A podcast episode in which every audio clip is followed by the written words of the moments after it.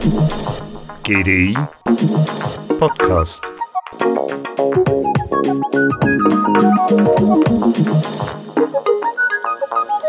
Anfang September fand die 68. Internationale Handelstagung im GDI statt unter dem Titel Welcome to the New Age of Retail und Welcome zu Teil 2 des Podcasts. Zehn Jahre nach Einführung des Smartphones ist das neue Zeitalter definitiv angekommen. Aber es ist erst der Anfang. Die Wochenzeitung The Economist schrieb in diesen Tagen, das Leben ist für einige Unternehmen in der Old Economy viel zu komfortabel geworden und in der New Economy haben Technologieriesen eine gewaltige Marktmacht aufgebaut. Eine Revolution ist notwendig. Der Wettbewerb soll entfesselt, die extrem hohen Gewinne gedrosselt werden, um sicherzustellen, dass Innovationen gedeihen können. Bleibt es so chaotisch wie jetzt oder gibt es irgendwann wieder eine Balance? Wir müssen von Transformation sprechen, nicht von Wandel, klar, weil es betrifft alles, was unser Verhalten angeht. Sicherlich Gefühlt ist die Komplexität im Alltag stark gestiegen, sagt David Bossart, CEO vom GDI. Es war viel die Rede von Chaos, Komplexität, Veränderung an der diesjährigen Handelstagung. Es wurde nicht gespart mit Bad News, so auch bei Sir Ian Cheshire, dem Chairman von Debenhams, einer englischen Kaufhauskette. The big headline, I think the next five years have more change than I've seen in the last 15. Because the bad news is that if you thought it was difficult before, it's going to get much, much worse. Wenn man also gedacht hat, dass es schwierig gewesen sei, hier die schlechte Nachricht, dass es noch viel schwieriger wird, so Sir Ian. Und die ganze Transformation geht rasend schnell, am schnellsten in China. One week in China is like three weeks everywhere else. Right? It's essentially accelerated culture. China ist eine Hochgeschwindigkeitskultur, sagt Richard Kelly von der Fang Academy, eine Art Akademie und Spielwiese der Fang Group aus China, einer der weltweit größten Supply Chain Organisationen. China hat bei uns vielleicht immer noch das Image des Kopisten, aber dies ist vorbei. Von China aus werden in den nächsten Jahren die Innovationen kommen. Ein Beispiel ist WeChat. In China, people will soon be able to bring nothing but their smartphones, and the one and only app they'll need to download is WeChat. And I think the evolution is what's remarkable. That WeChat started as a communications platform, community oriented. It became your official government ID. It's a marketplace where you can sell and buy from travel to healthcare and everything in between. It is a bank. It has its own currency. And it's one of the few companies that are working on the social credits in China. WeChat ist alles in einer App, beschreibt Terry Young von der New Yorker Unternehmensberatungsagentur Sparks Honey. WeChat ist alles und kann alles und das ist der springende Punkt. WeChat weiß, wer unsere Freunde sind, wie viel Geld wir haben, wo wir wohnen, wo wir arbeiten, was und wo wir essen, wie wir uns unterhalten und wo wir gerade sind. Die New York Times beschrieb WeChat als Schweizer Armeemesser fürs Internet. Super convenient, mega praktisch. Nur WeChat weiß ein wenig viel. Das denken zumindest öfters wir Europäer.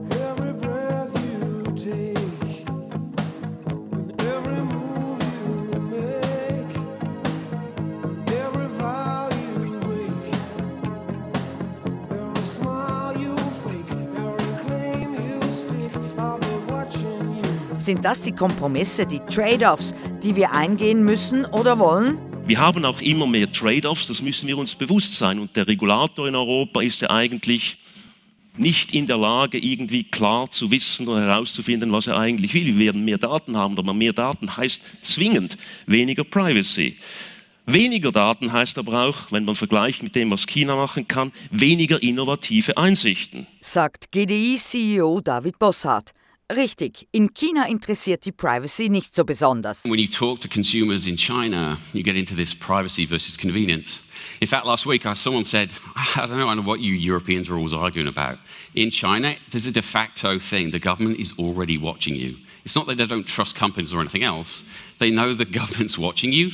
So for them, their latitude to kind of be private or be open about what they want in exchange for something else, it's kind of okay.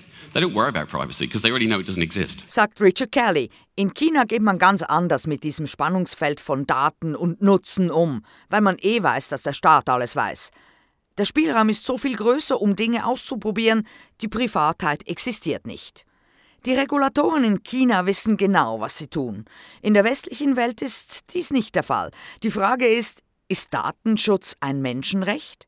Dies fragt Terry Young. Und wenn ja, ist es Aufgabe der Unternehmen, dieses zu schützen, zum Beispiel mit Blockchain? The question for everyone here is Do you believe that identity and data privacy is a human right?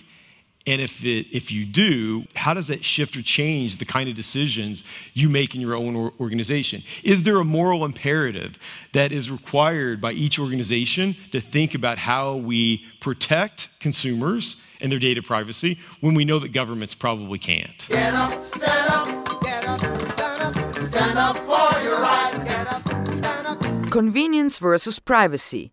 Kompromisse bezüglich Datenschutz, dafür Innovation um mehr Komfort. Convenience heißt in erster Linie, wir sind gern tendenziell faul, wenn es die Maschine macht oder sonst jemand, umso besser. Und die Trends der Transformation stehen vor der Tür. Nochmals David Bossart. Die großen Trends, die sich gegenseitig sozusagen verstärken, kann man sagen, mobil geht immer weiter. Über 50 Prozent der Menschen sind heute mit Mobiltechnologie vernetzt, mit dem Smartphone. Cloud wird immer entscheidender, vor allem wenn 5G kommt, dann wird es noch ein bisschen komplexer. Dann natürlich das Thema, die Möglichkeit, immer mehr die Dinge zu vernetzen, also Unlimited Possibilities, Physical, Digital und die künstliche Intelligenz, die natürlich auch nochmals dazu führt, dass letztendlich der Punkt der, äh, der Exponentialität gefördert wird. Und wir stehen erst am Anfang dieser exponentiellen Bewegung. Künstliche Intelligenz und virtuelle Realität wird wie das Smartphone unsere Fähigkeiten vergrößern und das Leben vereinfachen. We're going to augment ourselves to be faster, smarter, better by using technology. The dance between humans and machines is where we're going to evolve to. Terry Young sagt, dass wir uns durch KI selbst erweitern werden, schneller, gescheiter und besser werden. Mensch und Maschine gehen Hand in Hand, so seine Einschätzung. Das Zeitalter der maschinellen Assistenz ist der absolute Komfort. Genauso sieht es auch Beshat Besadi, Ingenieur bei Google und in der Entwicklung der intelligenten Sprachassistenz hier in Zürich involviert. such as the ones which is written here speech recognition, context understanding, natural language understanding, intent understanding, conversations, dialogue, image understanding, personalization, really understanding the world and being able to answer things. So, so all of this together makes it more natural and more powerful experiences. And you know, these are th- types of experiences that will become very natural for us in the future. Kein Wort verstanden? Sehen Sie, das ist vermutlich der Grund, warum Google so ein Titan ist. Die Leute sprechen da schon schneller und die künstliche Intelligenz versteht ihn sogar. Okay, Google, bitte übersetze. Verstehen des Kontexts, natürliche Sprache verstehen, Intentionen verstehen, Konversationen, Dialoge, E-Mail, Personalisierung, wirklich die Sprache zu verstehen und die richtigen Antworten zu geben. All das wird ganz natürlich und eine starke Erfahrung in Zukunft werden. Im Handel findet eine Wettbewerbsrevolution statt. Wie kann man sich als Unternehmen in dieser ultraschnellen, sich ständig verändernden Welt behaupten? Es braucht neben der ganzen Technologie und dem Verständnis dafür auch Veränderungen in der Arbeitswelt. Die neuen Generationen wollen nicht mehr arbeiten wie ihre Väter und Mütter, sie wollen Innovation und Partizipation. Der Arbeitsprozess, die Hierarchie der Unternehmen, sagt Christoph Werner, Marketingmanager der deutschen Drogeriekette DM, muss sich ändern. Wir müssen von dem Meisterprinzip, welches die klassischen Organisationspyramiden auszeichnet. Der Chef sagt, was gemacht werden muss und der Mitarbeiter hat es auszuführen, dann wird er kontrolliert. Dahin kommen müssen, dass wir vom Meisterprinzip zum Evokationsprinzip übergehen. Das heißt, die Aufgabe der Führungskräfte, der Mitarbeiterverantwortlichen ist, die richtigen Fragen zu stellen, um dem einzelnen ermächtigten Mitarbeiter immer wieder in die Lage zu versetzen, den Gesamtzusammenhang herzustellen. Die richtigen Fragen stellen, die richtigen Talente einstellen, diese ausprobieren lassen, experimentieren, testen, scheitern, sofort aufstehen und weitermachen. Da sind sich auch Kelly, Cheshire und Bossard einig. You have to go to the edge and learn by do. It has to be uncomfortable and it has to be visceral. Don't care, just get on with it.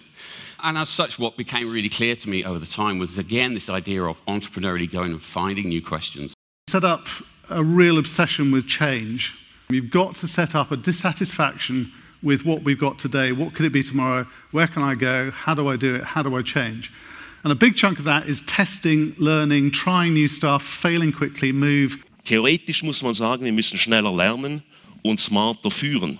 Aber das sagt sich so leicht. Veränderungen und Fehler sind keine Zumutung mehr, sondern eine Chance. Und wir haben die Wahl, sagt Christoph Werner vom DM Drogeriemarkt. Die Frage ist, erdulden wir die Zukunft oder wollen wir Zukunft gestalten?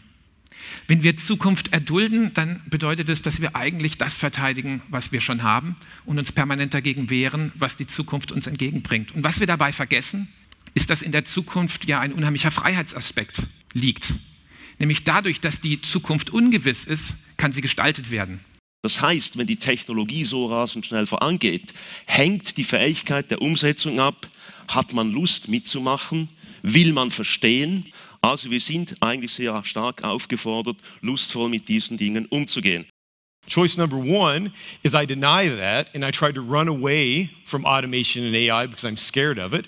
Or choice number two is that I embrace it. I understand the potential of augmentation. I lean into it. It frees up time for me to do other things and to, to apply my skills in a different way. Entweder lustvoll damit umgehen, wie David Bossart empfiehlt, oder davonrennen. Terry Young meint, dass man Automation und künstliche Intelligenz annehmen und das Potenzial erkennen kann, da sie uns die Möglichkeit geben, unsere Fähigkeiten anders anzuwenden. Aufmerksamkeit generieren in dieser wilden, großen, neuen und überschäumend innovativen Welt ist das A und O. Denn wer weiß schon, ob in zehn Jahren nicht ganz andere Player am Ruder sind. Der Präsident der Vereinigten Staaten wird auf jeden Fall Schnee von gestern sein. Es kämpfen alle um die Aufmerksamkeit der gleichen Kunden und das darf man nicht unterschätzen. Also mein Lieblingsschlagwort ist Sustainable Attention Hacking. Sustainable Attention Hacking heißt, wie kann ich nachhaltig die Aufmerksamkeit des Kunden hacken? Präsident Trump ist ein absolutes Genie in dem Bereich, nur in dem Bereich, aber der ist essentiell.